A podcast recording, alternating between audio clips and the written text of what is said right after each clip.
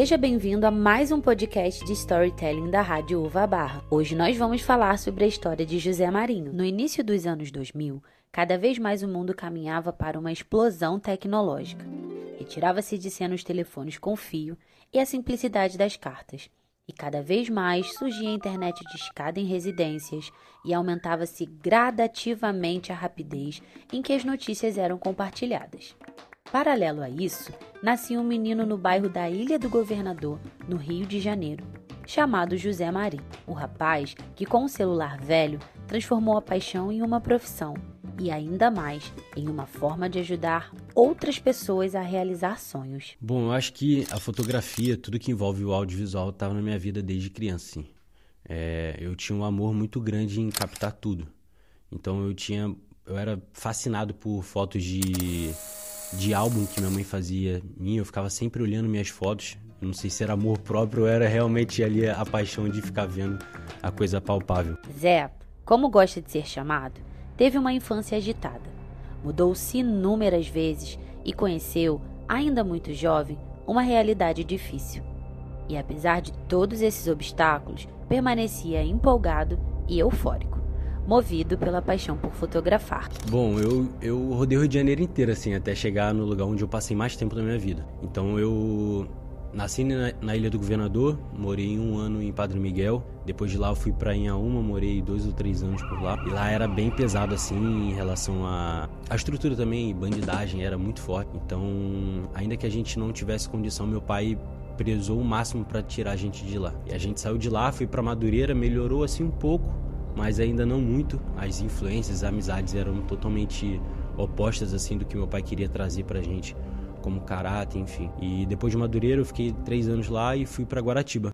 Aos 12 anos, Zé encontrou uma forma de se expressar através das fotos que tirava. Diferente de outras crianças, o passatempo preferido de Zé era fotografar e captar a espontaneidade de pessoas e lugares. Acho que tudo começou num passeio de escola era 2012 ali, mais ou menos. E eu tenho uma foto minha disso que eu tô com meus amigos, tenho uns cinco amigos assim na foto, todo mundo prestando atenção no passeio e eu só preocupado em registrar aquilo para ver depois. Então essa foto é todo mundo prestando atenção assim no passeio e eu com o celular gravando tudo. Conforme Zé ia crescendo, o desejo de criança abre espaço para uma mudança. O celular é substituído por uma câmera profissional. É, eu comecei com o celular porque era a única coisa que eu tinha. E aí, de vez em quando, eu pegava uma câmera emprestada. Eu digo até que, cara, é, é muito louco porque eu tinha um amigo que tinha uma câmera semi-profissional e eu tinha apenas o celular e eu conseguia mexer melhor nas configurações da câmera dele do que ele mesmo. Até que eu comecei a fazer um dinheiro com a câmera dele, que a câmera dele que eu pegava emprestado para fazer umas fotos ali e acabava vendendo para a galera do surf. E isso foi começando a me destacar assim, porque eu comecei a ficar faminto pela, pela coisa, sabe? Cada vez mais, Zé ansiava pela fotografia e começava a imaginar aquilo como a profissão ideal. Nesta mesma época, ele também conheceu Marinho Santiago, um fotógrafo profissional que morava próximo a ele e que sabia o desejo de José de saber mais sobre a arte da fotografia e, por isso, se dispôs a ensiná-lo.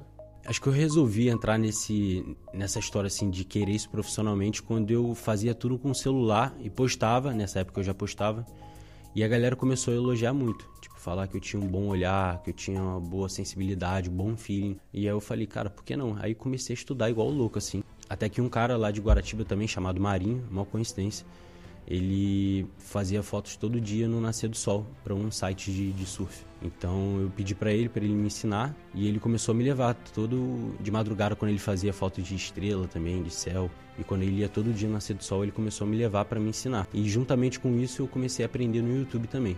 Então eu estudava à noite, virava madrugada estudando sobre fotografia, todos os, os atributos ali da fotografia e resolvi que isso seria para minha vida, assim. Percebendo o talento de Zé, a tia de uma antiga namorada lhe doou uma câmera velha para que ele pudesse fazer uma rifa e finalmente comprar o equipamento adequado para dar continuidade ao então atual sonho e futura profissão. O dinheiro da rifa não foi o suficiente, mas o avô de Zé sensibilizado, decidiu por fim complementar o valor e ajudá-la a comprar a primeira câmera profissional. Buscando oportunidades de ganhar uma renda extra, aproveitava os dias em que surfava para levar a câmera para a praia e lá tirava fotos e vendia para as pessoas que ali estavam, além de prestar serviços para as empresas que haviam no bairro dele. Então, é... quando eu tive o contato com a minha primeira câmera que meu avô me deu, eu comecei a fazer o negócio com, com verdade, assim, comecei a trabalhar com isso. Então, as empresas que tinham no meu bairro, eu comecei a atender, comecei a oferecer meu trabalho. Zé começou a ter uma renda extra, e à medida que ganhava, cada vez mais o coração se enchia de ganância e sede de lucrar. Foi então que sentiu que estava se desvirtuando do caminho e estava apenas trabalhando pelo dinheiro. Logo, devido aos valores que acreditava, sentiu que deveria doar a sua câmera e repensar o porquê de ter começado aquilo tudo. Só que eu comecei a ficar com a cabeça muito presa no dinheiro. E não tem problema nenhum você conquistar as coisas da sua vida, assim como eu conquisto até hoje. Mas o fato é que eu, eu só pensava no dinheiro, sabe? Que eu via aquilo dali, a paixão saiu, o propósito saiu, aquela, aquela paixão de criança foi indo embora e foi sustentando na minha cabeça apenas o que eu poderia receber em troca daquilo. Então foi quando é, eu sou cristão, então Deus falou assim, cara, vamos parar por aqui, vamos consertar as coisas. É, eu preciso que você abra mão disso que que está acontecendo na sua vida, para que as coisas tomem uma nova, uma nova medida, uma nova fórmula e assim posteriormente você pode voltar. Após entregar a câmera, ficou mais um mês desnorteado. Não sabia que rumo seguir no âmbito profissional. Permaneceu firme, apesar de angustiado. Foi então que, ao partilhar os próprios anseios com um amigo, percebeu o quanto amava a fotografia e que não a faria mais somente pelo dinheiro. Sendo assim, o amigo e também fotógrafo Júnior, no intuito de ajudá-lo, fez uma live para que pudesse arrecadar fundos para um novo equipamento. Comovida com a história, uma espectadora de São Paulo decidiu criar uma vaquinha virtual para ajudá-lo. Porém, o dinheiro arrecadado não havia sido suficiente.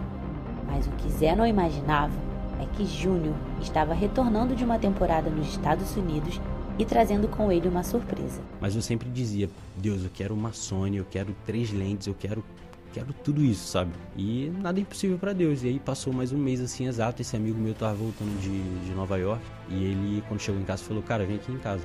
Aí eu cheguei lá, tava lá, a câmera dos meus sonhos, tudo perfeito. A partir deste momento, aos 17 anos, Zé se sentiu motivado. Motivado a abrir a própria empresa de filmagens no ramo de casamentos. E aí ele comecei, com 17 anos, comecei minha empresa de filmagem é, de casamentos. Eu fui introduzido nesse mercado eu não lembro muito bem a forma, mas Deus foi me direcionando para esse mercado. E ele comecei, cara, com 17 anos eu estava numa responsabilidade de assumir casamento de pessoas que nem me conheciam, eu só conhecia o meu trabalho. E neste meio tempo, conheceu a esposa, com quem constituiu família e um lar. Apesar de estar feliz em sua vida pessoal e profissional e já estar consolidado no mercado, após um tempo, Zé sentiu que era preciso seguir novos rumos, se reinventar e ir atrás de um novo ramo. Por isso, decidiu mudar de área e partir para a produção de conteúdo para marcas. Então, essa, essa transição de mercado foi agora. Eu fiquei de 4 a 5 anos no mercado de casamento. Cara, conheci muita gente, viajei o Brasil todo, assim, foi muito maneiro profissionalmente. Mas na minha cabeça, sim, tinha saturado um pouco. Atualmente, Zé busca trabalhar com grandes marcas, consolidar um nome nesta área e, mesmo recomeçando a trajetória, sente-se motivado a vencer novos obstáculos. Acredita que a história pode motivar crianças de baixa renda a confiarem em si mesmas, empreenderem e conseguirem um sucesso que buscam, mesmo com todas as dificuldades. Cara, qualquer um, qualquer uma pessoa no mundo pode conquistar qualquer coisa que ela quiser. Eu acho que não tem nem não tem país melhor para mostrar isso do que o Brasil. O Brasil é recheado de pessoas que saíram da lama do, do menor nível possível a conquistar coisas gigantescas. Pessoas que, cara, viveram uma vida, entre aspas, assim, desgraçada e Deus deu uma nova vida. Então, não é sobre estrutura, não é sobre capacitação apenas, é sobre, cara, você querer. E acho que esse precisa ser o maior fundamento, assim, de alguém que quer crescer. Nada é impossível, cara, para ninguém. Não foi impossível para mim e não tem como ser impossível para ninguém. No momento atual, Zé sonha em dividir a história dele com crianças periféricas, trazendo um curso de capacitação profissional para escolas públicas, começando pela mesma que o próprio estudou. Eu vou mostrar para eles que eles conseguem começar no audiovisual assim como eu comecei apenas com celular. José nunca deixou de lutar por aquilo que ele sonhava, mesmo com todos os problemas, nenhum deles foi capaz de fazê-lo desistir. Um atalho que você queira alcançar para poder acelerar as coisas na sua vida pode ser um, uma coisa que vai atrapalhar. Então a primeira coisa é não ser ansioso, que tudo vai acontecer, tudo tem seu tempo, só seja você. Que quando a gente é a gente, cara, as pessoas se identificam com a gente. Quando a gente tenta ser outra pessoa, cara, a gente afasta todo mundo. E assim chegamos ao final deste episódio do podcast de Storytelling da Rádio Uva Bar. Gostaria de agradecer a todos vocês por nos acompanharem até aqui. Espero que cada momento compartilhado tenha lhe proporcionado uma experiência memorável. Rádio Uva Barra